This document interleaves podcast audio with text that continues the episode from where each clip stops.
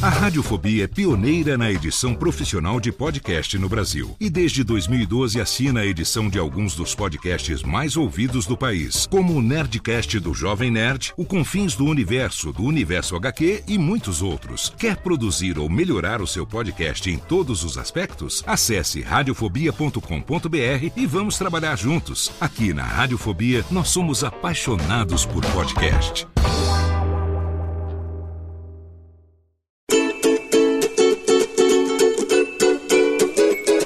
Voz Off, o podcast que conta as histórias de grandes nomes, do rádio, da TV, da publicidade. Grandes vozes que vão ficar para sempre em nossa memória. Apresentação: Antônio Viviane e Nicola Lauleta. Ouvintes do podcast Voz Off, mais um episódio no ar do nosso podcast que traz as melhores vozes do rádio, da TV, da publicidade e que sempre tem uma surpresa aqui a cada mês para vocês. Hoje, Nicola Lauleta, como é que vai aí na Vila Mariana? Ok, tudo bem, tudo bem, Antônio Vigiane. Eu aqui aí, diretamente de Barueri.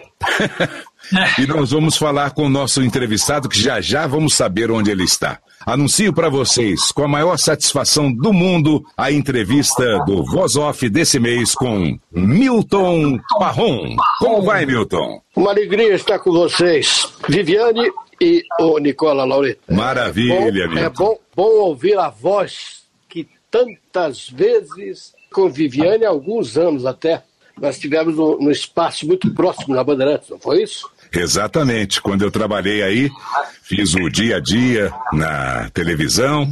Pois é. é foi muito bacana a minha passagem pela Rede Bandeirantes. Bem, Parrom, eu queria saber de início o seu nome completo. Milton Parrom Vilega, que, se for pronunciado corretamente, Videga. Ah, então é de família espanhola? Sim, meu pai veio da Espanha, veio menino ainda. Minha mãe, filha de espanhol e de italiano. Veja que sangue ruim eu tenho. Uma mistureva danada, né, Parrom? Pois é. Bem, você nasceu onde, Parrom? Araçoiaba da Serra, uma cidade como referência que fica ali na Grande Araçoiaba, é Sorocaba. Ah, pertinho aqui. É, é, pertinho a gente Paulo. conhece algumas coisas sempre da Serra, né? Nas regiões de São Paulo, que é, as estradas que saem de São Paulo sempre passam por serras. É, eu, quando nasci, é, Araçoiaba ainda se chamava Campo Largo. Olha só. Que coisa legal. Porta do Sol, não é, não é, Paon? Como é que é, Nicola? Não é a Porta do Sol lá, que se chama aquele pedaço lá da estrada, lá do, de Araçoiaba, lá? A Porta do Sol fica ali na Castelo Branco. E Araçoiaba, na verdade, ela nem a Castelo passa por ela, e nem a Raposo Tavares, e nem a Estrada de Ferro. Ela ficou exatamente no meio de tudo aquilo lá. Por isso ela nunca, coitada, cresceu. Nunca passou do que é até hoje. Um pouco mais que um vilarejo. A sua infância foi em Araçoiaba? Não, em verdade eu saí de lá. Quer dizer, meus pais saíram e me levaram. Uhum. Eu tinha um ano de idade. Meu pai se aventurou no norte do Paraná, na região de Santa Mariana, num lugarejo chamado hoje é Quinzópolis.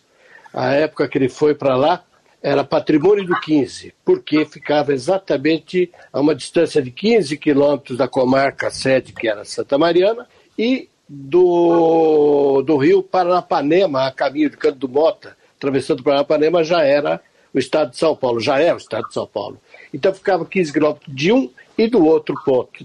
Por isso chamava patrimônio do 15. Ali eu fiquei até 10 anos de idade, exatamente 10 anos de idade, que em 1951 nós nos mudamos para São Paulo. Meu pai era cerealista. Lá no Paraná, ele, nesse lugar aí, ele foi um desbravador. Ali, era uma época em que o governo incentivava as pessoas a irem para lá para cortar madeira, veja você. E boa parte daquela madeira era utilizada na expansão das estradas de ferro. Tinha ali a Sul Mineira, tinha a Sorocabana, então para fazer dormente. E meu pai foi daquele local ali, desse patrimônio do 15, montou ali um armazém, foi um desbravador ali, ali que eu fui criado. Maravilha. Isso é que é um bom entrevistado, né, Nicola? Porque ele é entrevistador, ele sabe como é bom quando o entrevistado fala e já, né, já fala, esclarece já... tudo pra gente. É. Bem, Parrom, chegando em São Paulo, é, ou antes mesmo disso, você já tinha sido afetado pelo rádio desde não. pequeno? Como era? Não. Não. Na sua casa não se ouvia rádio? Como era isso? Não, pelo contrário, se ouvia até demais. Lá no Paraná não tinha energia elétrica.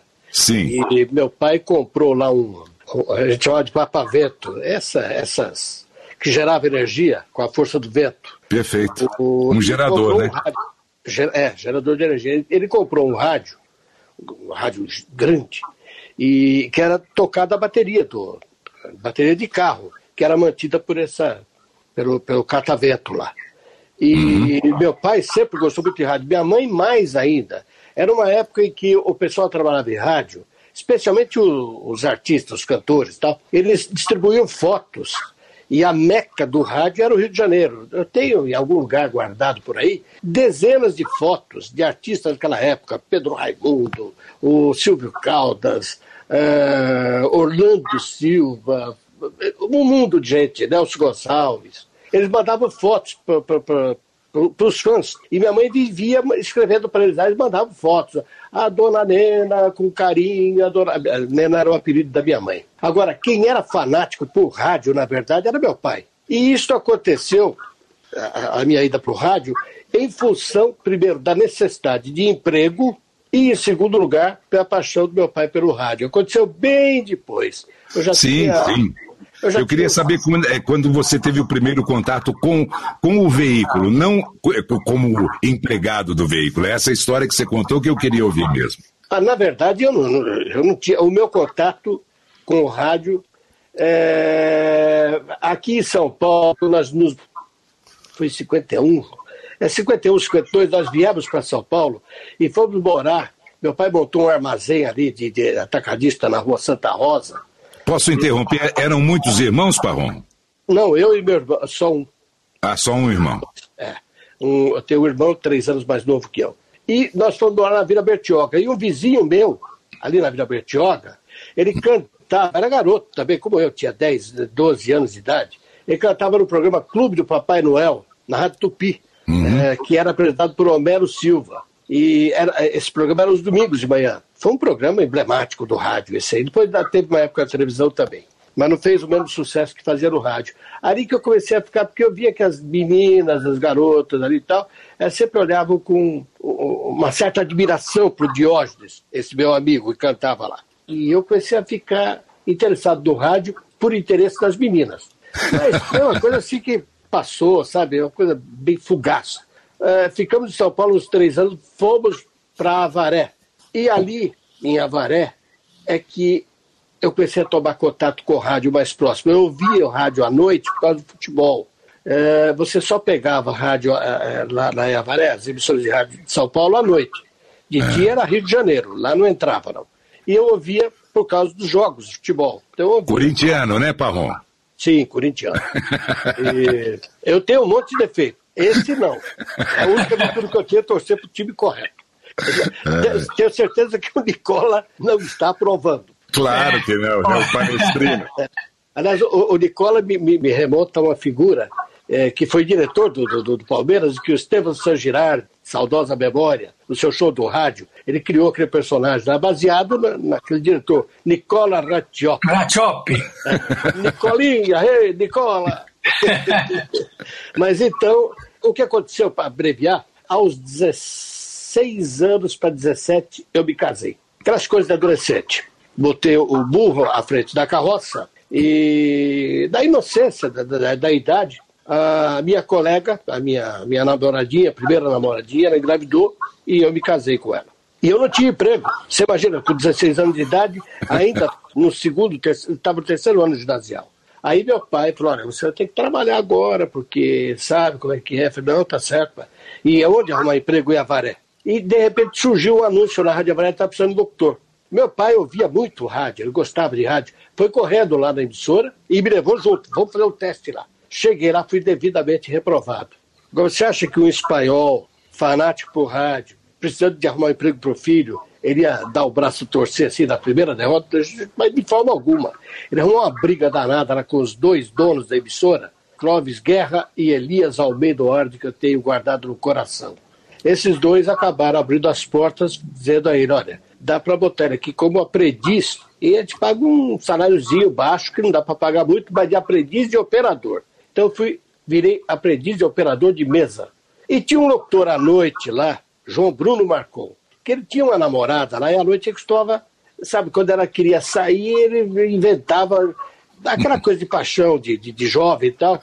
Ele falou, aguenta as pontas para mim. O que, que eu fazia? Pegava o microfone da, da, tec, da, da, da do, do, estúdio, e trazia para a técnica. Trazia para a técnica. Fazia o que faz hoje o pessoal de FM, há muito tempo já faz. Sim. Isso aí, acho que eu fui precursor desse é, o, o, DJ precursor.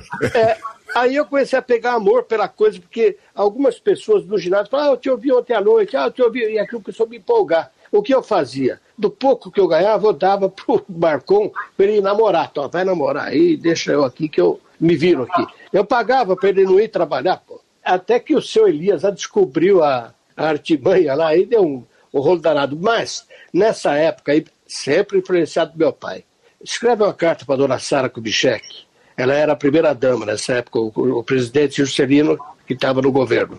Uhum. E eu escrevi uma cartinha para ela dizendo que eu era adolescente, tinha casado há pouco tempo, e trabalhava na Rádio Avaré, e gostaria de ter uma chance na Rádio Nacional do Rio, que era estatal nessa época e deve ser até hoje, sei lá como é que está hoje na Nacional. Ela me responde, uns dez dias depois, manda um telegrama, assinado pelo chefe da Casa Civil Sete Câmara, que eu não vou esquecer nunca essas coisas. A cidade de Avaré inteirinha ficou sabendo, porque o telegrama ele ia para o correio. E, e, ele era codificado, então tinha lá um operador lá de telegrafia que. E ele espalhou para a cidade inteira que, o, que a mulher do presidente da República tinha mandado para mim para teste no Rio de Janeiro. Eu fiquei famoso na Avaré. Puxa, mas que história fantástica é essa, Barro? aí, eu, aí fui com meu pai para lá, ele tinha um carro lá no Zé de, São, de Avaré para São Paulo, quase cinco horas naquela época, porque a, não tinha castelo, só tinha, só tinha raposo e era de terra ainda. Aí o seu Elias, o outro dono da rádio, eram dois donos, o Clóvis Elias, como eu falei. O seu Elias veio junto com a gente porque tinha que fazer alguma coisa em São Paulo, então ele veio junto e veio o caminho inteiro eh, me ensinando como fazer o teste, como não fazer. Fomos para o Rio de Janeiro. Chego lá, quem me submeteu ao teste? Um tal de, você deve ter ouvido falar dele, Celso Guimarães. Esse Puxa Celso Guimarães era um monstro sagrado, era o cara mais conhecido, era uma voz, era a voz padrão da Nacional e era o chefe dos doutores lá. Eu era um pouco mais que adolescente. Eu nunca fui locutor, na verdade. Minha voz é péssima para isso, então fui reprovado. E aí meu pai não deu o braço a torcer, mas lá não dava para arrumar briga. O que, que ele bolou? Falou: vamos até a Rádio Mauá, que lá tem aquele camarada que eu escuto todo dia, lá de manhã, em Avaré, lá em Avaré, que é o Fausto Guimarães. Esse Fausto Guimarães tinha um programa lá de manhã, é uma revista de manhã cedo na Rádio Mauá, que é de uma audiência extraordinária era gaúcho tal, mas muito conversador, tal, muito simpático, mas é. Ficamos uma semana lá no Rio e ele todo dia dizia que estava, olha, vou falar hoje com fulano, amanhã com Beltrano, e todo dia meu pai pagando almoço regado a, a, a coquetel de camarão, essas coisas. Depois de uma semana ele disse, seu Ramon, pode voltar para Varé e deixa seu filho aqui, que ele já está empregado. Qual foi o emprego que ele me arrumou? você vai ser secretário da Ângela Maria. Pô, mas eu queria trabalhar no rádio, eu não quero ser secretário da Ângela Maria. Bom, e eu fiquei lá mais uns 4, 5 dias sozinho no Rio, acabou o dinheiro que eu tinha e nada de ser Ângela. Só fui conversar com a Ângela Maria uns 10 anos depois, eu já era repórter da Jovem Pan nesse tempo. Uhum. Fui conversar com ela no Hospital das Clínicas, ela tinha sofrido um acidente aqui no Jardim Marajoara, um acidente de certo. carro, e estava lá, fui entrevistá-la. E só falei para ela desse episódio pouco antes dela morrer, uns dois, três anos antes dela morrer, uma entrevista que eu fiz com ela lá na Rádio USP, ela foi até lá e tal, e eu contei essa história para ela do Fausto Guimarães. Ela riu pra burra, mas o Fausto era, ele era um moleque, foi moleque, eu sei o que é moleque, eu conheço por outro nome isso aí, eu fiz papel de tonto lá. Bom, logicamente que você acabou o dinheiro, você veio embora para São Paulo, né? Voltei para, claro, é. tinha, ou eu pego o restinho que eu tinha, peguei o um cometa, voltei para São Paulo, são Paulo para Avaré. Não fiquei mal falado lá, porque afinal fui para. Mas de qualquer maneira, meu pai não desistiu. Como ele tinha muito contato com os políticos, ele tinha sido colono, quando ele veio da Espanha, menino ainda, hum. o meu avô foi colono do seu Tunico de Barros, numa fazenda chamada Fazenda Natal, que de vez em quando eu passo por cima dela, voa, tem um aviãozinho aí no interior aí. Ah, não, vamos falar dessa história depois. É, e de vez em quando eu passo ali por cima, você acredita que se eu te falar, você vai achar que eu sou um piegas. Mas eu me emociono, eu, eu choro quando passo por ali, sabendo que ali o meu pai, adolescente, foi criado naquela fazenda natal, desse seu Turico de Barros. Um dos filhos dele se tornou amigo do meu pai, que era o Ademar, o Ademar de Barros.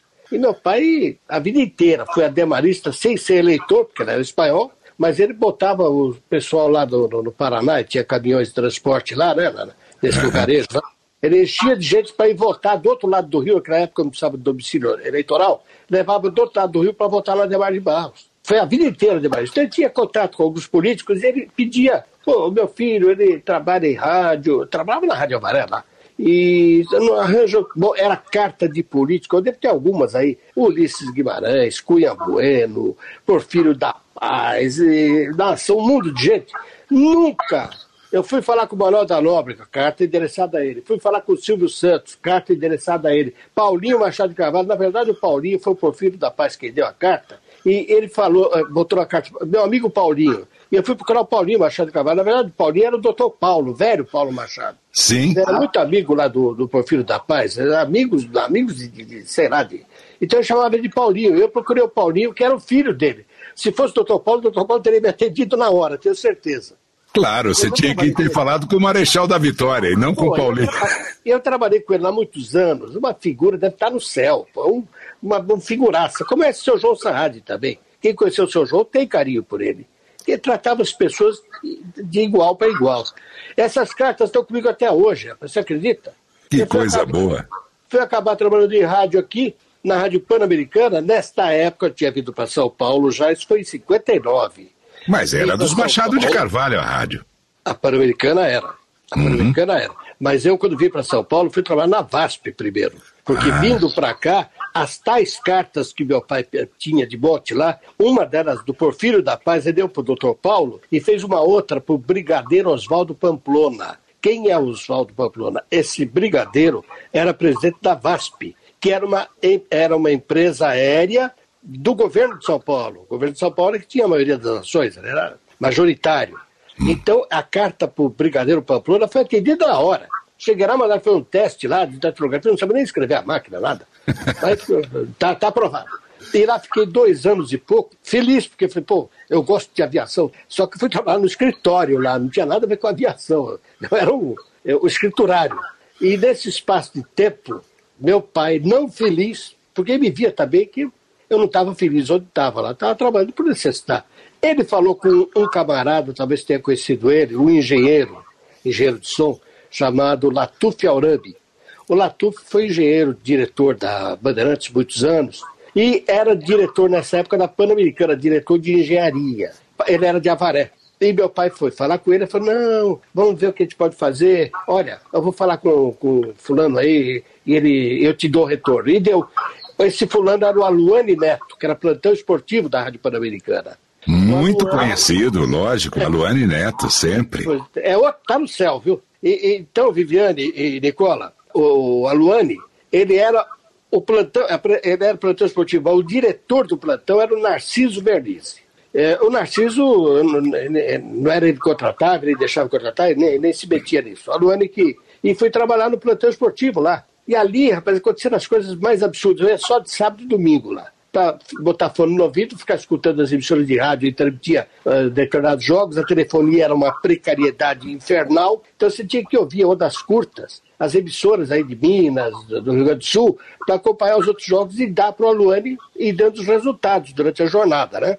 E ali tinha um colega meu que está fora do rádio, há muito tempo está fora do rádio, é um pecado. O rádio é muito injusto. Marco Antônio Gomes é um camarada que não pode, não podia estar tá fora do rádio é um gênio talentoso, genioso, gênio e genioso, mas um talento fantástico. E o Marco Antônio fazia aos sábados, transmitia bailes, porque tinha um camarada, um concessionário lá comprava horário, é, Graciano era o nome dele. Esse camarada comprava horário e Aí ele se virava, vendia para todo mundo, ia, vendia até para sorveteria, vendia para o açougue, o diabo, cotas. E o que, que ele fazia naquele horário, das 10 da noite à meia-noite? Transmitia bailes por aí. E um dia o Marco me convidou, vamos comigo, então, Bom, vou fazer o que lá? Não, você vai comentar para mim, vai comentar.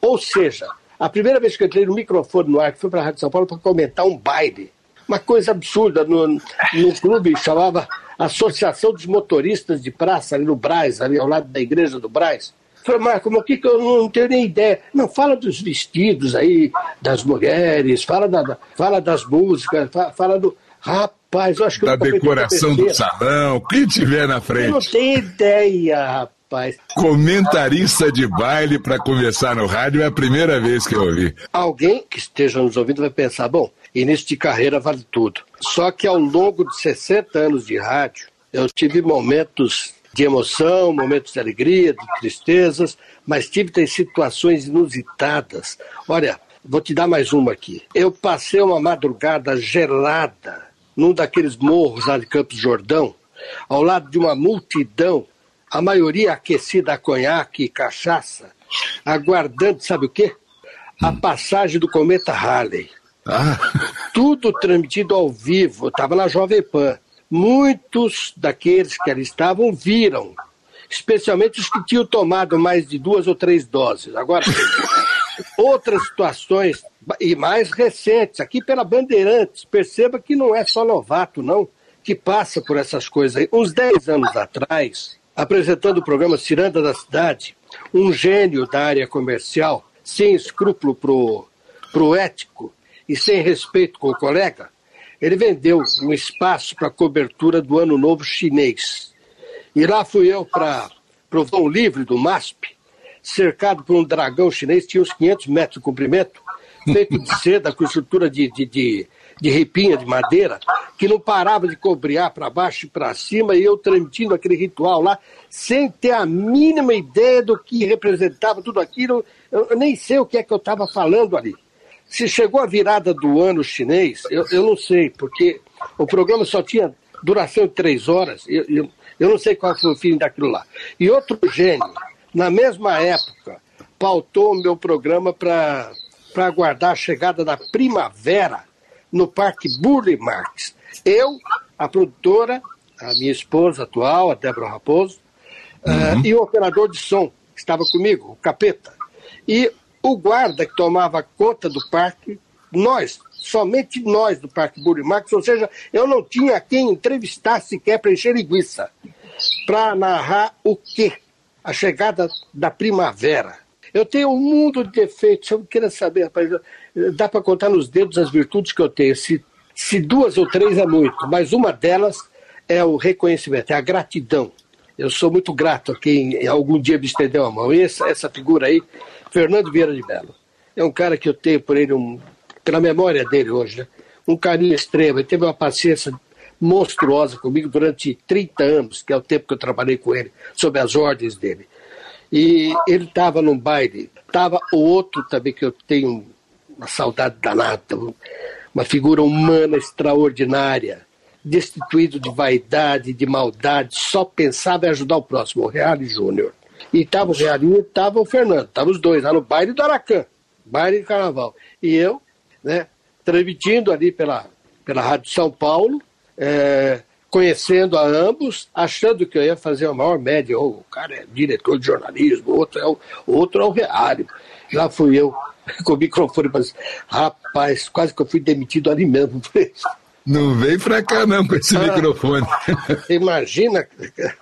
Agora, Mas é, o Fernando Vieira de Mello é lugar comum, né? Nas várias entrevistas que a gente faz, ele realmente foi uma figura fantástica, né? Eu conheci dois gênios na área de jornalismo de rádio. Dois. Com um, eu trabalhei, com outro, dividi um, um pequeno período, dividi um espaço lá com ele, mas ele estava na Rádio Record e eu estava lá na, na Jovem Pan, então não, não, não tinha mas eu tinha assim, amizade e tal. Comprei dele o mesmo livro umas dez vezes. Cada vez que eu cruzava com ele, oh, você precisa ficar com o meu livro, vou, vou, te autografar já. Mas eu já tenho um lá, então dá para algum amigo teu. Era o Alexandre Caduque.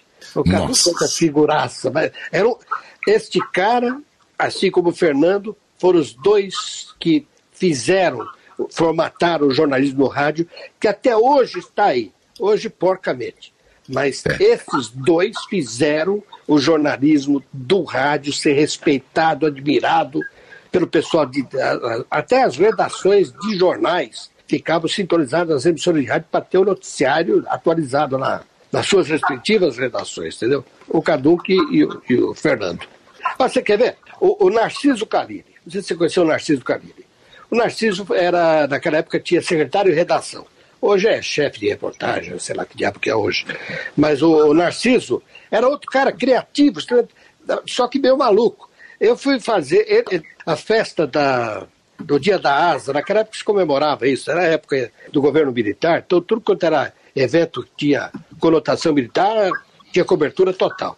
Ia ter salto de paraquedas aqui no Ibirapuera. Aí eu sugeri para ele, ô Narciso, você não quer que eu faça umas entrevistas? Vai ter salto de paraquedas aí no final de semana que vem e tal. Ele falou, olha, melhor do que isso, eu sugiro que você, em vez de ir lá perguntar para esses caras, falar de emoção, de saltar, faz você. Por que, que você não salta e, e, e narra sua.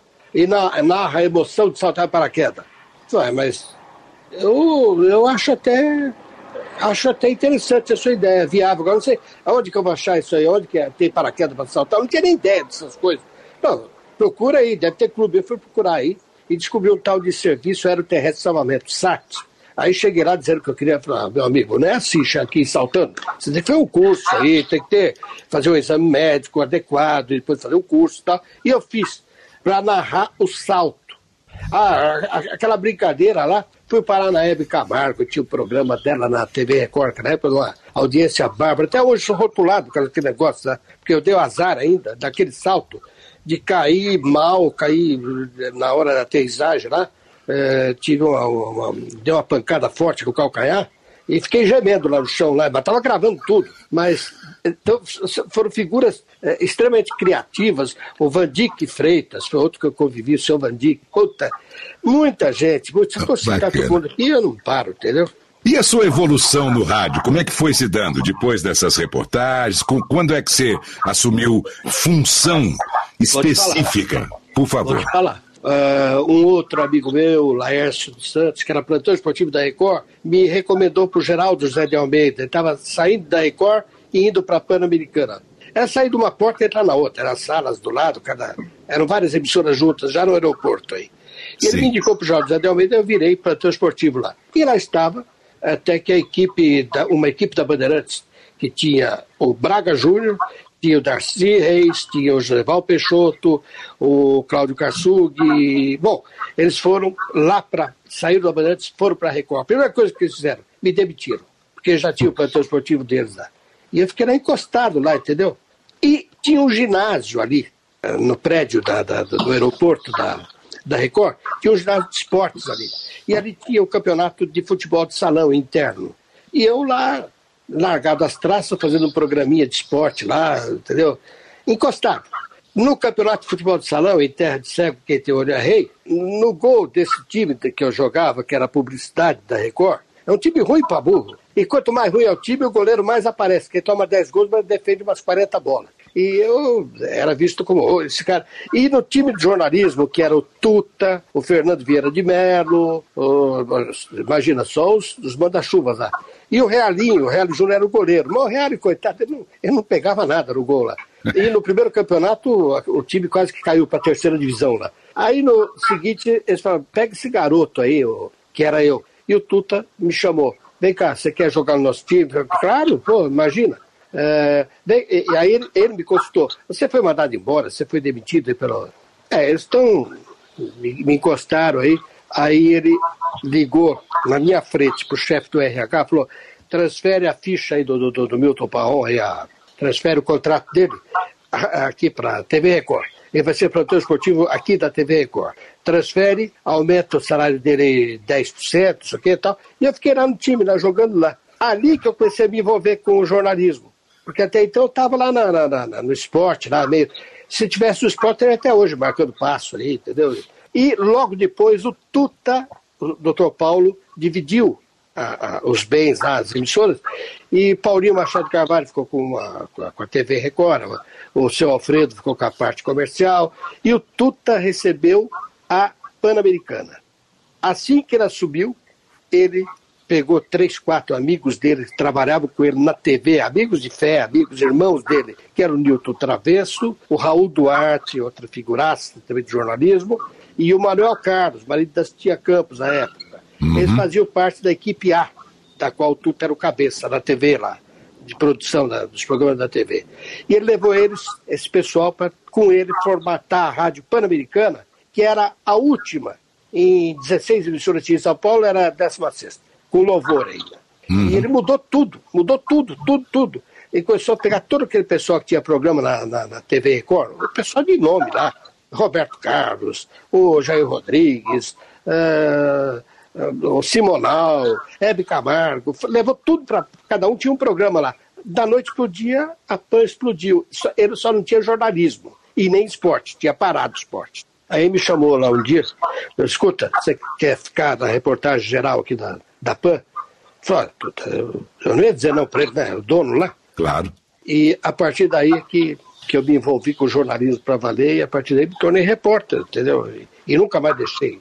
Isso foi 65. Uma das coisas que eu mais admiro na reportagem, Parrom, e eu sei que você foi mestre nisso, e continua. Quer dizer, agora você não está atuando nessa área, mas é a reportagem investigativa, Paulo. Nossa, mas que bacana as suas reportagens. Ficaram marcadas, né? Conta algumas pra gente aí que marcaram a, a sua passagem por tantos anos na Jovem Pan. A primeira que, que me marcou muito, é, que me comoveu muito. Você lembra aquele caso do Carlinhos, lá do Rio de Janeiro, aquele menino que desapareceu? Até ah, hoje, sim. até hoje, o Carlinhos Ramírez.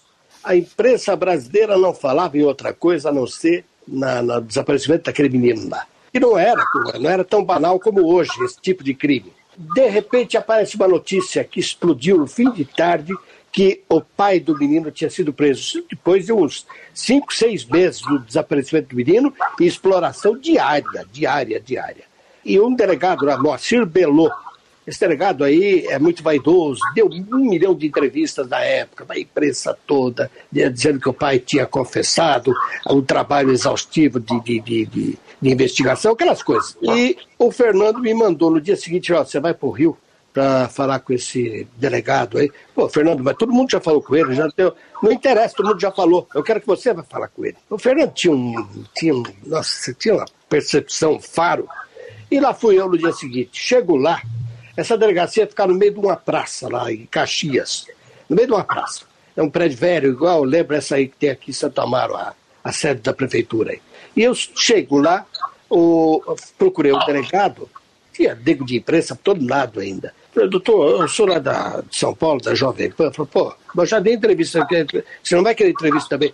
Não, precisava falar, não, não, mas espera aí, eu já falei. Não, mas é que eu tenho uma informação, o senhor já está sabendo do seu título? Do que título?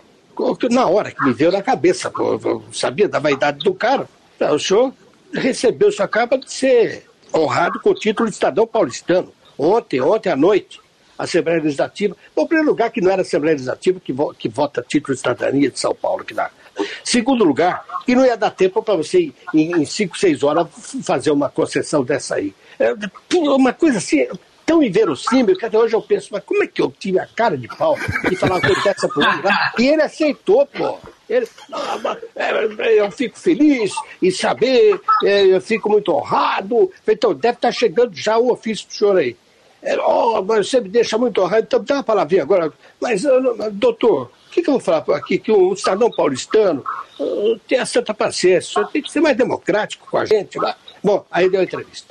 Bom, dessa entrevista eu fiquei 15 minutos elogiando esse homem. Os primeiros 15 minutos só de elogio, aqueles fitas de rolo.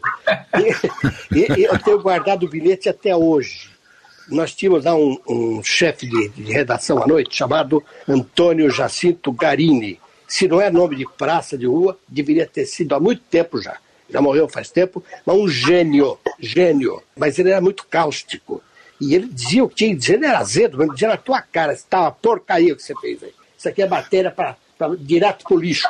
E, e, quando você passava o tempo, então, meu amigo, e aquela matéria que eu mandei para ele, eu, eu não tinha como editar, não é como agora, que você. É, mandei a fita de rolo, mandamos pelo primeiro avião que saiu lá, o Israel Gipel, que era vivo ainda lá, ele saía de Caxias, ia correndo lá para o aeroporto, entregou lá para a companhia aérea para trazer para São Paulo aqui, né?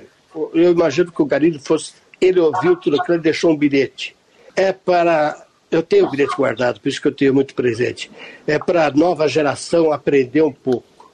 Um bife desse tamanho, para ser aproveitado só no final, mas com a genialidade de alguém que nasceu para isso. Coisa assim. Nessa, nessa, nessa entrevista que eu elogiei o cara para burro, aí eu pedi para ele falar lá como é que foi a prisão, como foi e tal. Por que, que eu fiz isso tudo? Porque eu queria falar com o pai do menino. Me interessava era o pai. Aí eu falei, o pai está onde? Falei, tá, tá aí, tá no xadrez aí. O senhor não permite? Pô, mas aí, se os seus colegas souberem que, doutor, não vou falar para colega nenhum, né? Tenha santa paciência. A minha rádio era de São Paulo. Não, por favor, peço ao senhor, entendeu? Aliás, eu faço questão também, o senhor me avise quando é que vai ser a entrega do título lá, porque eu quero transmitir direto, hein? Bom, o cara falou, estava no corredor da delegacia, cara. Ele falou, você tem o papel aí? Ele procurou, não, eu peguei, não tinha papel não, sabe o que eu fiz? Nessa época eu fumava, tirei todo o cigarro, de cigarro que eu fumava, Hollywood, e peguei o papel ali do, do Márcio, tudo, amassou tudo o cigarro no meu bolso, tirei o papel e dei para ele. Né? Senhor Geraldo, porque eu tenho também guardado o bilhete. Senhor Geraldo, o repórter Milton Paulo está autorizado por mim para conversar com o senhor João Amires. Aí eu decidi ficar no andar de baixo lá, no fundo, lá no porão lá. Fui lá na, falar com esse seu Geraldo aí, que era o chefe da carceragem. Esse seu Geraldo, eu não perdi tempo, fiz com ele outra tremenda entrevista também. Aí ele me permitiu que entrasse lá no xadrez. Entrei, eu acredito nas pessoas. E eu comecei a conversar com esse homem. Ele falou: o senhor é o primeiro que veio falar comigo. O senhor é o primeiro que veio perguntar. Todos os seus colegas preferiram primeiro me execrar. O senhor é o primeiro que veio perguntar. O senhor acha que eu teria coragem de fazer isso com um filho meu? Sequestrar e matar o meu filho? Ou mandar matar, ou mandar. E eu acreditei naquele homem.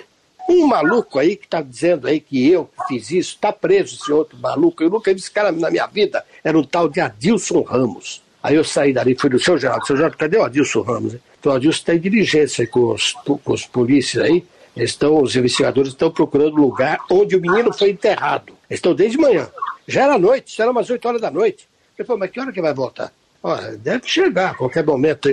Seu Geraldo, eu preciso falar com esse cara também. Mas eu, essa altura, eu já estava mandando lá no xadrez. É, aí você já tinha conquistado a delegacia inteira. Nossa, o cara chegou. A minha sorte é que ele chegou e eu estava com três, quatro tiras, enfiaram dentro daquele, um, daquele xadrez lá, e os caras saíram. Os tiras nem foram lá no fundo, lá falar com o Geraldo, se eles tivessem ido, eles iam me ver e perguntar quem é esse. E aí ia vetar o negócio. Bom, ele saiu e não tinha separação por parede. A, a, a, os xadrezes eram separados por, por grade só, de forma uhum. que um via o outro. E eu fui lá falar com esse Adilson. Adilson, entrevistei ele e tal, ele começou a falar, não, porque eu sou locutor também, sou locutor de alto-falante, essas Sim. coisas. Bom, ele disse que foi o pai, que foi o pai, foi o pai. Aí na hora me veio, olha, o menino quando foi sequestrado naquela manhã, ele passou a noite acordado com uma tremenda dor de dente. Ele não deu trabalho para vocês? Ah, deu. Aquele primeiro dia foi terrível. Nós passamos numa farmácia lá, um colega passou na farmácia, comprou um remedinho lá para ele e tal, e aí aliviou. Aí não, não, falou, Adilson, esse garoto nunca teve dor de dente, eu estou inventando essa história agora, pô. Que conversa é essa? Aí ele ficou meio. É, olha, esse homem está do lado, ele é um inocente. Não, eu, eu, não sei. É que eu não tenho mais. Eu falei, sabe por que, que eu falei essa história? Eu fui preso numa, numa mafuá. Falei, o que, que, é isso? É parque de diversão lá no Rio, lá no Estado do Rio. Uhum. Fui preso por uma volante do Exército. Naquela época o pessoal do Exército estava procurando esses recordes que fugiam do quartel para ficar casoneando por aí, né? Sim. E, e me, me prenderam dizendo que eu sou subversivo. Eu sei que eles iam me matar de pau lá. Então eu tinha que inventar uma história maluca, louca. E o assunto que me ocorreu foi esse. Estava todo dia na televisão, todo dia. Aí eu contei. Aquele caso do Carlinhos lá. Nós que sequestramos, a banda do pai e tal. O Israel levou correndo a matéria para mim lá para a nossa sucursal no Rio. Botou no ar de noite. De madrugada repetiu. De manhã cedo, Jornal da Manhã botou das três vezes aquilo no ar. Antes das dez, o pai estava solto e o secretário de Segurança exonerou esse. Dois, três depois exonerou o delegado, mas o que me chamou a atenção e marcou na minha vida foi isso aí. Na hora que esse homem foi solto, eu estava na porta ali, junto com a multidão, gente de monte. Ele desceu, junto com quatro, cinco policiais em volta, cordão de isolamento que botaram ali, E o pessoal, seu João, seu João, turma, os coleguinhas de imprensa, o seu João, seu João. E eu fiquei ali na minha, né? Porque ele não se dirigiu a ninguém. Quando ele me viu, ele foi para cima de mim, olha, me abraçou, me deu um beijo. Nunca vi. Não era comum um homem beijar outro, não era? Me deu um beijo. Falou, seu Milton, Deus é que vai dar ao senhor a recompensa. O senhor, me, o senhor salvou a minha vida, o senhor restabeleceu a justiça. O senhor foi a única pessoa digna uma coisa assim que me comoveu. Nunca mais esqueci. Até hoje, né? Até agora, quando ah, você conta, não tem como eu também fiquei comovido e tenho certeza que todos nós que estamos ouvindo esse episódio não podemos deixar de participar dessa emoção. Que coisa maravilhosa, Paulo. É uma coisa, coisa banal, uma coisa é. banal, é. mas que me comoveu pela atitude do pai. E tudo pelo seu faro maravilhoso de repórter, né? Que coisa boa. Às vezes acontece sem querer também, né? É verdade. Teve aquele caso de Marília lá do. do... Foi a última reportagem que eu fiz na, na Jovem Pan, a última. Na, na, na, semana seguinte eu pedi demissão depois de 28 anos e saí de lá. Graças a Deus até hoje nunca fui demitido, que não quer dizer que amanhã não possa ser. Uhum. Há contingência aí, mas o, na Jovem Pan pedi demissão uma semana depois. E por ter brigado com o Fernando, ter discutido com o Fernando. Por culpa de quem? Minha, exclusivamente minha, pelo meu gênio irracível. E com o passar do tempo, você vai se julgando eh, detentor de determinados direitos que você não tem, na verdade. Você não tem o direito de afrontar o teu, teu diretor. Exatamente. É, você sabe qual é o caso do Marília ou não? Não, não estou lembrado, Paulo. Aquele caso de sequestro do Beltrán Martinez. Aquele, ah, sim, Beltrán Martinez. Banqueiro, é aquele banqueiro. Uhum. Aí, de repente, aparece lá no, no, no Fantástico uma matéria longa lá no, no domingo à noite, de que o, os, os, sequestradores do Beltrán Martinez eram todos de Marília. E dando os nomes deles, tudo. Eu, o Fernando mandou para lá, lá fui eu. Chego lá, é, é, era conhecida como Marília Gate. Por que Marília Gate? É, era uma alusão ao episódio Watergate. lá, que todo mundo fazia escuta telefônica clandestina, todo mundo. E eu o meu motorista, além de, além de muita, muita sorte, eu, eu, é verdade que eu me empenho muito naquilo que eu faço, sou obstinado. Mas eu conto com a sorte, com a proteção de Nossa Senhora Aparecida. Ela nunca, mas ela nunca.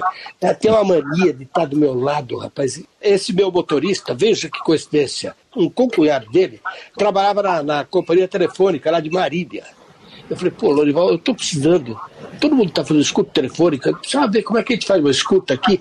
Lá na, na, na casa desse é, Fausto Jorge. Fausto Jorge era citado como o chefe da quadrilha que sequestrou Beltrão Martinez. Esse Fausto Jorge é conhecidíssimo na região, um cara bilionário. E eu, perguntando aqui, perguntando ali e tal, fiquei sabendo que ele era o contrabandista morna da cidade. Fui falar com ele lá. Me levou o advogado dele lá, o tal de João Simão Neto fui lá falar em Vera Cruz, que é colado de Marília, no aeroclube lá. E ele falou: olha, eu sou tudo, menos isso. Não sou sequestrador, não sou transportador de, nem vendedor de droga, não admito que no meu aeroporto aqui tenha esse tipo de. Eu sou chucheiro, que é a primeira vez que eu vi essa expressão, chucheiro, que é contrabandista. Agora, hum. eu fui colocado nesse negócio, sabe por quê? pelo delegado José Coco, lá da Delegacia de Sequestro de São Paulo, porque eu pago para eles lá, e há muito tempo eu pago pedágio para ter a minha atividade aqui, sabe, tranquila, ninguém me aborrecer. Então, o que, que eu faço? Eu trabalho com contrabando. Eu vou lá para Hernanderias, vou para vou para o Paraguai e trago para aqui e distribuo. E, pois é, mas o, o Tuma está de olho no senhor também. Que Tuma? Se você quiser, eu te dou a relação do que o Tuma tem, que eu já entreguei para ele aqui presentes para casa dele lá. Brasília, se quiser, te dou a relação em todas aqui. Caramba, as festas do palácio lá da, da, da do Alvorada em Brasília, as festas regadas a uísque, quem fornece sou eu. Eu entro como na licitação normal, uma licitação normal. E eu ganho todas, porque o meu preço, claro que não. Eles sabem a procedência disso tudo aqui. Agora, me botou nisso aí por quê? Porque quer aumentar o pedágio. Eu disse que não tenho mais dinheiro para aumentar o pedágio. Só vou tomar prejuízo aqui. E ele me enfiou nesse negócio aí, para me coagir. Aí eu resolvi fazer escuta lá também. Aí o Lorival, esse meu motorista, que está vivo, está por aí, tá aí. Falou: olha, o meu concunhado, e fomos falar com esse homem. O cara falou: só que eu não posso aparecer, eu arranjo para você ter escada, eu levo. Onde vocês estão? Ah, estou no hotel tal. Então vamos marcar um local, eu levo para vocês, e explico como é que é e eh, levo o, o, o aparelho telefônico, aquele que você é, faz um, uma espécie de um Benjamin lá, lá, lá. sobe no poste lá na.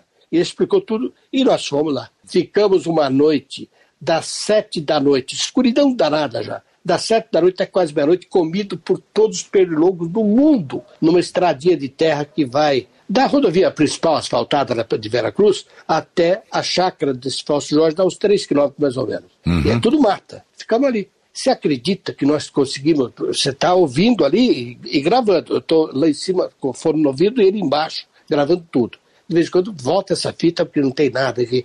De repente, quem que aparece numa conversa? O tal de José Circoco, o delegado, ligando, ligando para o Fausto Jorge. E atendeu foi Dona Neuza, a mulher dele. E ela dá uma bronca nele e fala: Ô doutor, Estou botando meu marido nesse negócio, ele não tem nada com isso, você sabe? Ah, eu também não tenho, dona Deus. Eu estou para me aposentar, estou saindo daqui com a mão na frente e outra atrás, e tenho fama de ser ladrão.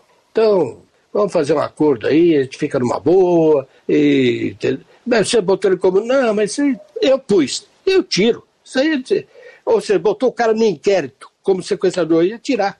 Rapaz, botamos aquele troço no ar, ah, virou a coisa. Nossa, mano. O que aconteceu? Quando que ele ia imaginar que estava gravando isso? Não, mas nem, nem. Nossa. A mano. delegacia de sequestro foi extinta naquela ocasião, voltou uns cinco anos depois. Esse senhor Coco foi condenado. O juiz, que era na época corregedor do DIPO, aí, o doutor Vanderlei Aparecido Borges, um cara de uma coragem, e o promotor dele, que depois virou secretário de Segurança Pública, aí uns 10 anos atrás virou secretário de Segurança Pública. Esse cara foi no meu carro aqui em São Paulo para um encontro aí com, com os caras que iam pagar a parte da propina. No meu carro. Então, foi mero acaso. Como é que podia imaginar será no poste lá? Eu pensava tudo. Na verdade, eu fui gravar para ver se eu pegava esse Fausto Jorge. E, na verdade, peguei foi os caras que estavam corrompendo. Sensacional, Paulo. É sorte, pura sorte. É. Bom, mas fechou com chave de ouro sua passagem pela Jovem Pan, menos por ter afrontado o nosso querido Fernando, é. mas de qualquer forma depois você foi para Bandeirantes direto ou não? Nada, depois disso aí, imagina você, passa um ano, recebo um telefonema, Fernando Vieira e Belo, Caboclo, ele falava sempre, ô Caboclo, quero te dar em primeira mão a notícia, eu saí da Jovem Pan.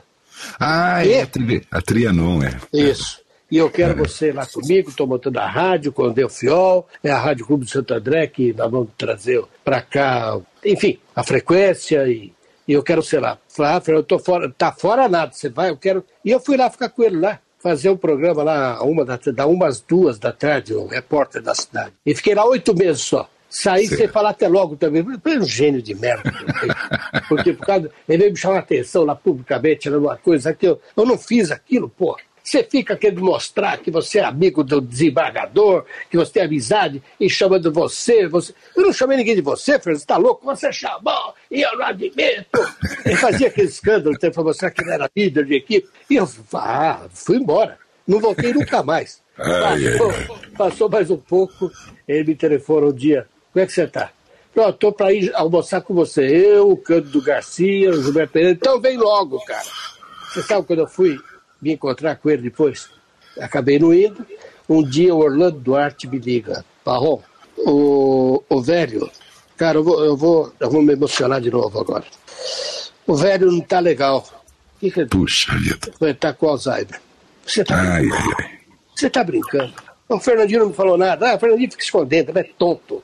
Olha, ele tá Alzheimer, é, ele está internado numa casa de repouso, me deu o endereço. Está na Castelo Branco, é, naquela serra ali da divisa com. ali no alto de São Roque, ali, mas na Castelo Branco. Uhum. E, a, aí me deu a, a, a, dica, eu fui lá. Fui eu com a minha mulher. Chego lá, e era uma uhum. casa bacana, cercada de arvoredo e tal. Chego lá, a moça da recepção lá, uma enfermeira, falou, olha, só que eu quero prevenir o senhor que ele não está conhecendo ninguém. ninguém, nem o filho, nem a, as filhas que vem aqui, ele fica olhando, mal responde, não responde nada, ele fala nada com nada. Eu vou buscar ele lá. Aí daqui a pouco eu ouço os passos dele, arrastando chinelo no chão. Ele estava com essas roupas, agasalho de, de, de esportivo, uhum. e com um boné na cabeça, de cabeça baixa, e segurando no braço dela. Não era o Fernando. Jamais vi o Fernando segurando o braço de alguém se apoiar, pô. Aí chegou perto de mim, eu e minha mulher. E ele nem levantou a cabeça. Aí ela falou: Seu Fernando, seu amigo veio ver o senhor aqui. Olha, o senhor conhece ele? Ele olhou, levantou a cabeça, ficou olhando para mim. Pá, pá, rom. Cara, ficamos andando com ele, porque tinha um jardim grande, e ela falou, ele gosta de andar, andar, andar, andar, e andamos, andamos, e ele andava passo, passo rápido, eu e minha mulher com ele para baixo, assim, andando, indo pelo jardim, uma hora sentamos num banco, ele pega com muita dificuldade uma flor do chão e dá para minha mulher. Puta que pariu, porra. Aí, no final, entramos lá para dentro, sentamos no sofá de novo, e ele deitou no meu ombro e dormiu. Dormiu, meu, ele estava baratinado. Sim. Tinha dado aqueles remédios violentos lá para ele. Lá. Ele dormiu. Aí eu pedi para minha mulher, chama, chama a enfermeira. Ela veio e falou: Eu não quero que ele perceba. Eu quero sair, mas não quero. Não, pode, pode ficar sossegado. Ela pegou a cabeça dele, segurou do lado, e eu levantei com a minha mulher, saí. Parei um quilômetro dali, na, na beira da estrada. Viviane e Nicola. Poucas vezes eu chorei tanto na minha vida, cara. É Meu, difícil. Aquele dia, eu não merecia isso, cara. Meu Deus do céu. É, Pouco essa doença realmente é, é, é isso. difícil. Tá ótimo. Agora, agora a, a, a, às vezes me perguntam, você estava tão bem na reportagem investigativa, por que você parou com isso aí? É, as ameaças, ameaças sempre, isso, a vida inteira. É, claro, você está você tá na chuva para se molhar. Quantas vezes de madrugada, e na porta da minha casa, você vai para um lugar meio escuro aí, e as coisas meio estranhas, mas não foi essa a razão. Eu fiquei desiludido com três, quatro casos que aconteceram na mesma empresa. Primeiro, estou fazendo uma matéria sobre os remédios que não fazem efeito algum. São é farinha, água com farinha. É, é o placebo, né? É o placebo, o placebo. E eu estou fazendo uma série, mas tô, cada remédio eu comprava dois, três, entendeu? E, no mesmo lote, ia lá na Faculdade de Ciências Farmacêuticas da USP, que não é uma, uma porcaria qualquer, e eu tinha amigos lá, eles faziam. Eu estou com aquela série de reportagens no ar, de repente recebo, o Luquete era diretor lá nessa época da Bandeirantes, uhum. e o Luquete que me levou para lá, insistiu, insistiu, eu acabei indo. E ele mostrou um fax, ainda existia fax, fax da de um determinado diretor lá, dizendo que um amigo da casa esse amigo da casa era o tal de Milton, é um japonês aí, dono do laboratório Dorsai, é, que era dono da Rádio Capital também. Nelson Morizono. É Nelson Morizono. Nelson Morizono. O recado era dele. Para pedir para não, não falar de determinado laboratório. Não era nem dele, porque é de um amigo dele. Então, Luquete, peça aí para parar, não citar o nome desse. Você está brincando, pô. É, mas é assim mesmo, infelizmente. Tive que parar. Primeiro. Segunda, estou fazendo o negócio do lixo. Era uma vergonha a situação do lixo, como é até hoje, mas é uma vergonha a coleta de lixo em São Paulo. Sempre ganhava a mesma, Vega, Sopave, sempre, sempre, sempre. Eu fui checar aquele negócio lá, fiquei um mês queimando a pestana. No final das contas, eu encontrei onde estava o. Não estava na coleta do lixo em si, estava na varrição de rua, que o contrato para coleta incluía a obrigatoriedade da varrição de rua eles não cumpriam nunca. E também incluía a coleta do entulho, só que o entulho era pago à parte pela prefeitura. A empresa safada, ela conseguia ir em São Caetano, em São Bernardo, que nos municípios do lado, com caminhão basculante, pegava entulho lá e trazia, botava aqui em São Paulo, jogava na, num lugar qualquer. No dia seguinte, eles próprios é que iam recolher, só que aí iam recolher abandonado, sabe-se lá por quem, na verdade por eles próprios, e recebiam da prefeitura o extra para transportar até o, o descarte final. Eu estou fazendo aqui, botando no ar em capítulos. Quando botei o terceiro, quarto, veio uma ordem lá. Ó, dá uma paradinha aí, porque o doutor Reinaldo de Barros, ele é primo aí, ele é parente lá dos donos da Bandeirantes. Pô, mas escuta, essa aí foi uma que me deixou decepcionado. Depois teve outra do lixo, mandaram parar na metade também que envolvia lá um, um secretário lá da, de obras da prefeitura, que tinha lá um parentesco, enfim, tive que parar na metade. Porque eu costumo dizer, eu sou dono da espora, mas não sou dono do cavalo. Vou ficar desfilando na rua aí de cowboy sem, sem o animal, tornar uma figura ridícula. Aí, o que foi decisivo para me parar com isso tudo aí? É, numa das últimas que eu fiz aí, É, eu fui processado um mundo de vezes, um mundo de vezes, por denúncias de matérias, reportagens, mas nunca, nunca, nenhuma só, deve ter uns 30 processos, não teve um que progrediu. A maioria, os, o pessoal do Ministério Público nem apresentou em todas. Eu acabei inocentado pelo conjunto de provas. Eu não fico falando besteira se eu não tiver provas nas mãos, entendeu? provas concretas. Uhum.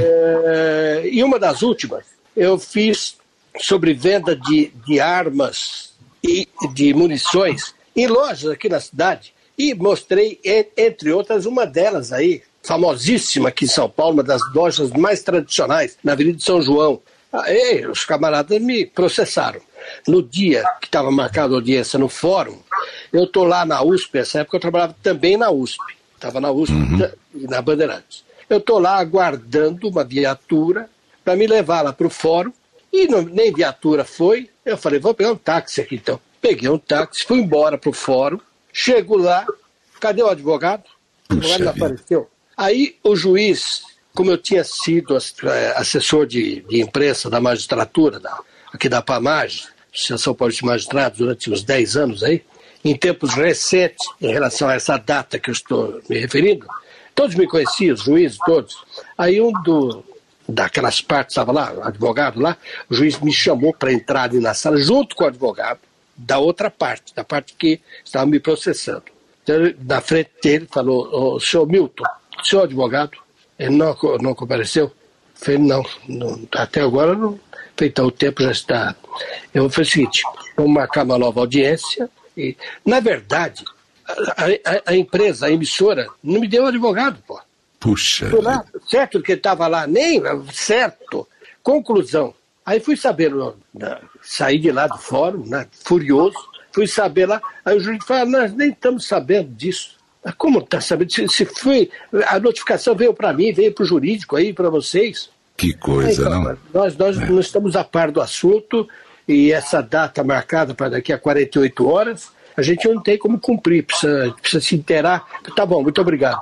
O que eu fiz? Procurei um, um dos irmãos de fé que o rádio me proporcionou, o Josival Peixoto um brilhante advogado e um colega maravilhoso, trabalhei muitos anos ficando na PAN, e ele me defendeu, daqueles 30 processos, me defendeu nos 20 pelo menos. Falei, José estou te ligando, você me defender em mais um processo, só que agora numa empresa concorrente aí, e eu não tenho como te pagar. O que que você fez agora? Aí eu contei para ele, falei, não, vamos lá, isso é tira de dentro. E ele foi comigo lá, dois dias depois, foi lá e zerou. Eu falei, o quê? Nunca mais, não faço mais. Aqui eu não faço mais. E como não saí mais nada, então nunca mais fiz matéria investigativa. Foi matéria investigativa, tem que arrumar advogado, pô. Tá louco. É isso mesmo. Para dar uma amenizada no assunto, Parrom, vamos falar um pouquinho da sua paixão pelo voo, que você falou que voa de avião e tudo mais. É, isso aí é coisa de infância. É, de novo, vou evocar aqui a figura do seu Ramon. Eu acho que eu tinha uns 7, 8 anos de idade e apareceu lá no patrimônio do 15 um avião lá, um sujeito um, com Paulistinha, para fazer voo panorâmico. Apareceu lá no domingo de manhã e o campo de aviação ficava no arrebode do lugarejo ali. Você ia a pé, é pertinho. E quando o avião pousou lá, já foi aquele monte de gente. Aí ele pousou jogando panfleto lá de cima, voo panorâmico, não sei o quê. E nós fomos para lá. Cheguei lá, meu pai gostava de voar também.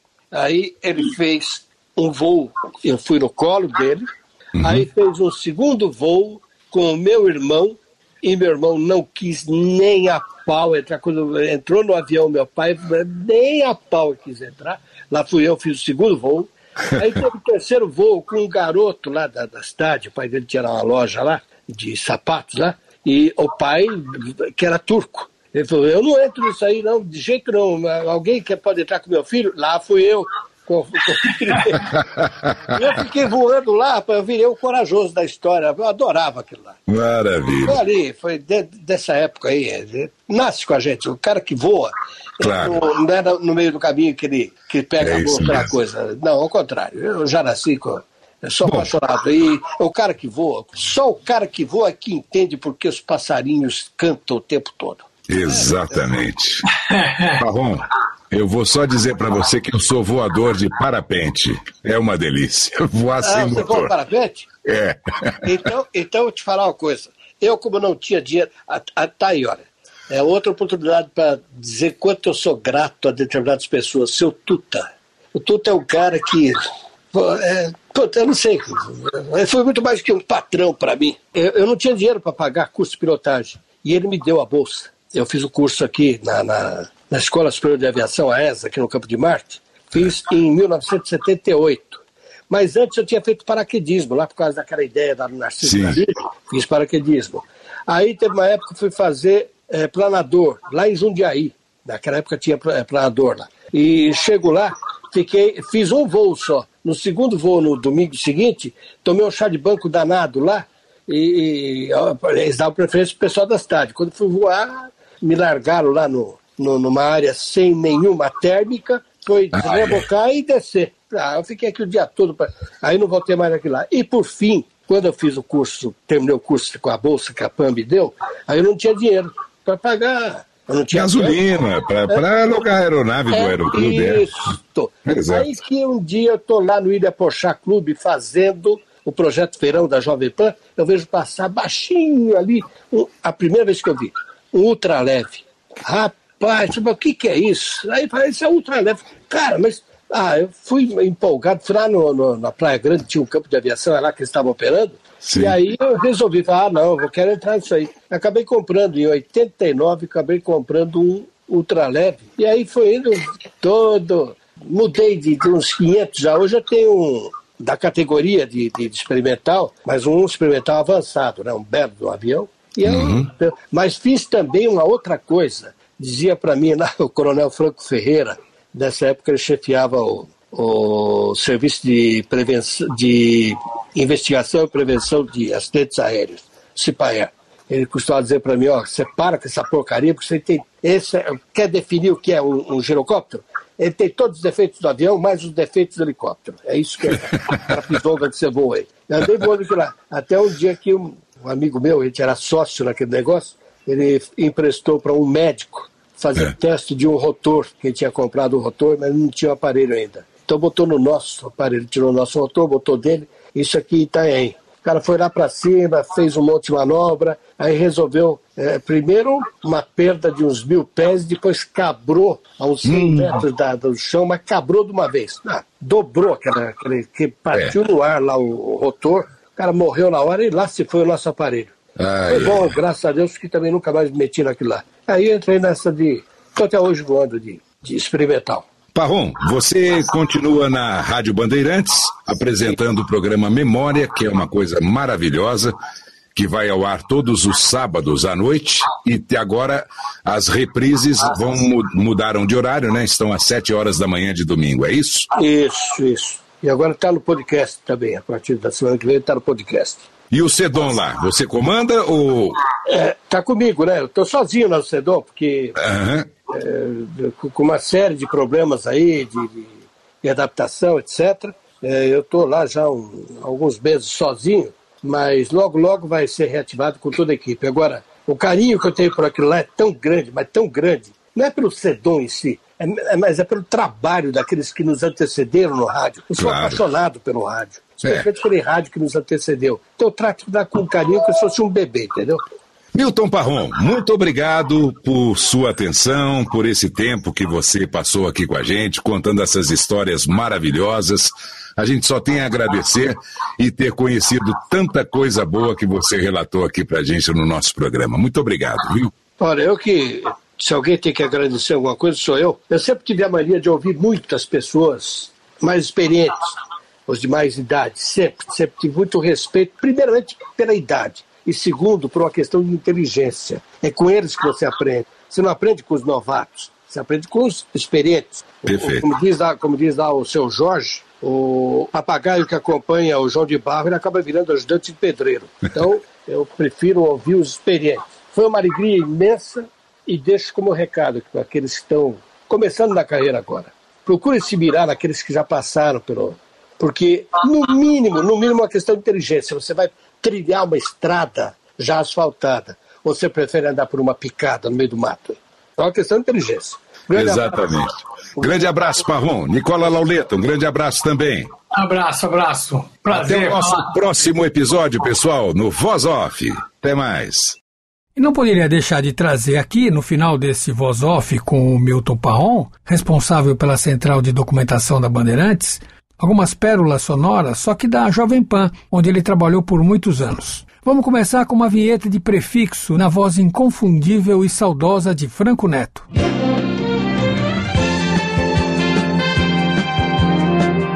Emissoras brasileiras da Rádio Pan-Americana SA. Jovem Pan São Paulo. ZYK 521, 620 kHz. 50 mil watts de potência. Jovem Pan Brasil de Brasília. ZYH 709, 750 kHz. 50 mil watts de potência. Jovem Pan Rio Preto. ZYK 664, 900 kHz.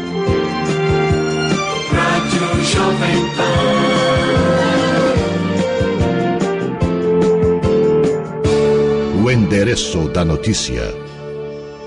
Agora, uma vinheta para o correspondente do Rio de Janeiro, Israel Gimpel, e mais uma reportagem dele, apresentado pelo José Nelo Marques. E agora.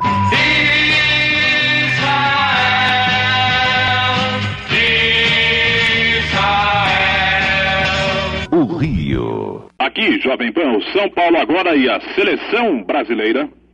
Rio de Janeiro, vamos à sede do futebol brasileiro. Israel Gimpel, correspondente Jovem Pan no Rio, acompanhando a seleção. Boa tarde, Israel. Boa tarde, Zenero Marques. Já estamos falando de Teresópolis, onde o tempo é chuvoso, a temperatura é baixa, oscilando entre 10 e 12 graus. Jogadores da seleção nacional estão no Hotel Pinheiros e o grande problema da comissão técnica é arranjar um local para o treinamento desta tarde, já que aqui em Teresópolis não existe nenhum ginásio coberto e a Granja Comaria, onde os treinos são realizados normalmente, está completamente encharcada, já que choveu muito ontem à noite aqui na cidade de Teresópolis. O jogador Nelinho está em Belo Horizonte, foi buscar a sua documentação e também a ficha médica do Cruzeiro para trazer para a seleção nacional. Amanhã o jogador Nelinho deverá voltar ao Rio de Janeiro e do Rio ele vem em carro especial para Teresópolis, onde deve iniciar os treinamentos para os jogos, é, pelo menos para o jogo amistoso de quinta-feira contra a seleção gaúcha. E lembrando das grandes vozes da Jovem Pan, o correspondente internacional Reale Júnior e sua marca inesquecível. Às 11 horas e 41 minutos aqui, Jovem Pan, Paris, tempo nublado, sujeito a chuvas, temperatura estável. Neste momento, as margens do Sena, junto à Maison de la Radio, os termômetros marcam 18 graus. Os Estados Unidos na busca de uma nova aliança com a Rússia e a China. A crise do Afeganistão encontra-se no coração dessa nova e poderosa coalizão constituída por Bush, Putin e Jiang. Os três grandes se reúnem hoje em Xangai, na China. Nesse time, a Europa terá apenas um papel secundário. O projeto de declaração final prevê uma severa condenação aos atentados e reforça a cooperação internacional na luta antiterrorista. O objetivo é mostrar também que, como o terrorismo está totalmente isolado e não conta com nenhum apoio da comunidade internacional, Jovem Pan Paris volta a chamar sua sede em São Paulo, Brasil. Inesquecível também foi o homem do tempo, Narciso Vernizzi. E agora, Narciso Vernizzi. O homem do tempo. Ainda névoa úmida, ainda infiltração. Depois tudo ficará bem, melhor, com sol, com calor e à tarde possibilidades de instabilidades em pontos isolados. São Paulo tem 20 graus de temperatura, em Santos nós temos também parcial nebulosidade 20 graus, em Brasília volta a chover 19 graus e no Rio de Janeiro parcial nebulosidade 22 graus. O fim de semana será bastante aproveitável, pois sol e calor estarão predominantes em boa parte dos dias sábado e domingo. Voltaremos logo mais até lá. E falando do Narciso, um comercial que eu produzi com ele para a caderneta de poupança Aspa. Isso nos tempos do faroeste da propaganda. Alô, amigos. Previsão do tempo para São Paulo, capital e interior. Tempo bom. Mas só para quem tem caderneta de poupança Aspa. E para finalizar esse voz off, a despedida do Milton Parron nos microfones da Bandeirantes e que ele, como grande conhecedor das gravações memoráveis do rádio, não quis se emocionar como fez Roberto Figueiredo na saudosa última apresentação do Repórter Esso. Ele até citou o fato, mas não teve muito jeito. Banco Safra informa a hora certa. Faltando cinco minutos para as três. Banco Safra, tradição secular de segurança.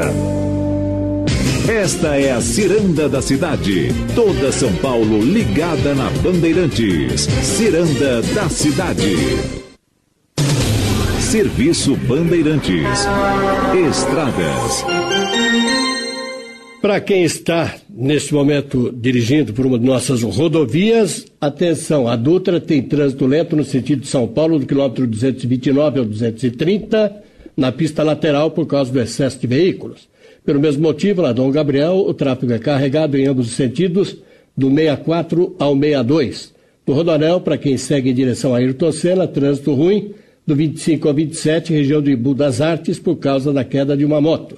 Nesse momento, as duas faixas estão bloqueadas. Tem aqui a, o ouvinte Silvio, lá da, de São Vicente. Olha, se for aprovada a idade de 16 anos na área penal, deveria ser também é, aprovado para todo o resto, como tirar a carteira de motorista, é, eleitoral, etc. Mas eleitoral já pode, né? Uh, temos aqui tem outras manifestações. Aliás, agradeço muito aqui a gentileza de ouvintes aqui, em função dessa matéria do repórter essa aí. Nilton Vale, muito obrigado, viu? A Elizabeth, o João Beca, uh, Alex, também o Coiti, ou Coiti Nakamura. Muito obrigado. Obrigado também, Marcelo Ferraz. Ainda o, o João Carlos Campos, muito obrigado. E a respeito dessa matéria aprovada no Congresso hoje, aprovada na Comissão de Constituição e Justiça, hein? Ele tem um longo caminho, como eu disse, até ser aprovada, aprovada ou recusada, ou emendada. A lei que baixa a, a minoridade penal. O deputado Vitor Valim, porque foi um bate-boca danado lá na, nessa Comissão de Constituição e Justiça hoje. O deputado Vitor Valim, por exemplo, do PMDB do Ceará, criticou a ligação da proposta à bancada da bala. A gente é a bancada da vida, cuidando do que a sociedade está precisando. Chega de defender direitos humanos para humanos, que não são humanos, afirmou ele. Já o deputado Giovanni é, Querini, do PDT do Rio Grande do Sul, ele disse que a proposta quer acabar com certeza de impunidade que ronda os crimes cometidos por adolescentes. É, nos trata de colocar jovem na cadeia, disse ele, nós estamos fazendo com que jovens que cometeram crimes não tenham a certeza da impunidade. Sei que não é a solução, mas pode ser o começo de uma solução. O deputado Chico Alencar, antes o deputado Paulo Teixeira tem se manifestou, Paulo Teixeira do PT de São Paulo, disse que a proposta pode até passar na comissão, mas ela não vai prosperar no plenário da no plenário desta casa e no Senado, completou ele. O, o deputado Chico Alencar, ele reforçou o discurso. Estão caminhando num equívoco a partir de uma opinião supostamente pública de que 90%, 80% da população desejam a criminalização de quem tem menos de 18 anos. Isso precisa ser conferido. Alessandro Molon, que é do PT do Rio de Janeiro, ele disse lá no plenário que não faltam argumentos constitucionais para derrubar a proposta. Ele pede respeito à Constituição.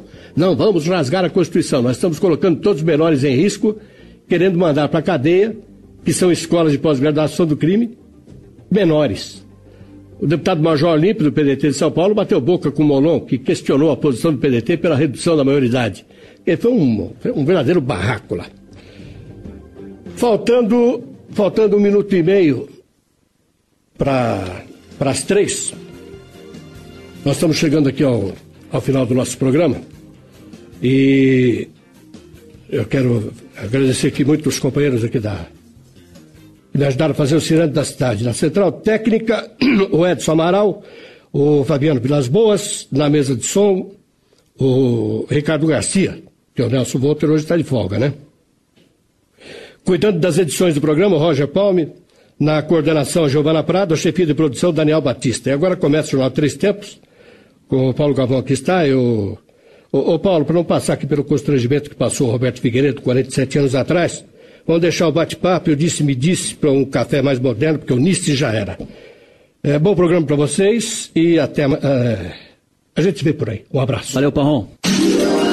Termina aqui, Ciranda da Cidade.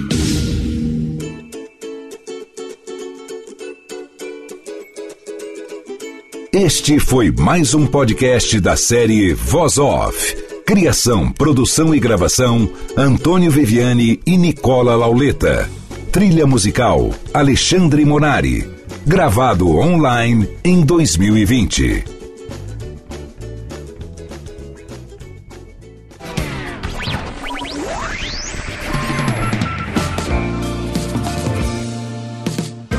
Podcast foi publicado pela Radiofobia Podcast Network. Acesse radiofobia.com.br podcast para conhecer e ouvir todos os nossos programas ou assine no seu agregador de podcast preferido. Esperamos você no próximo episódio.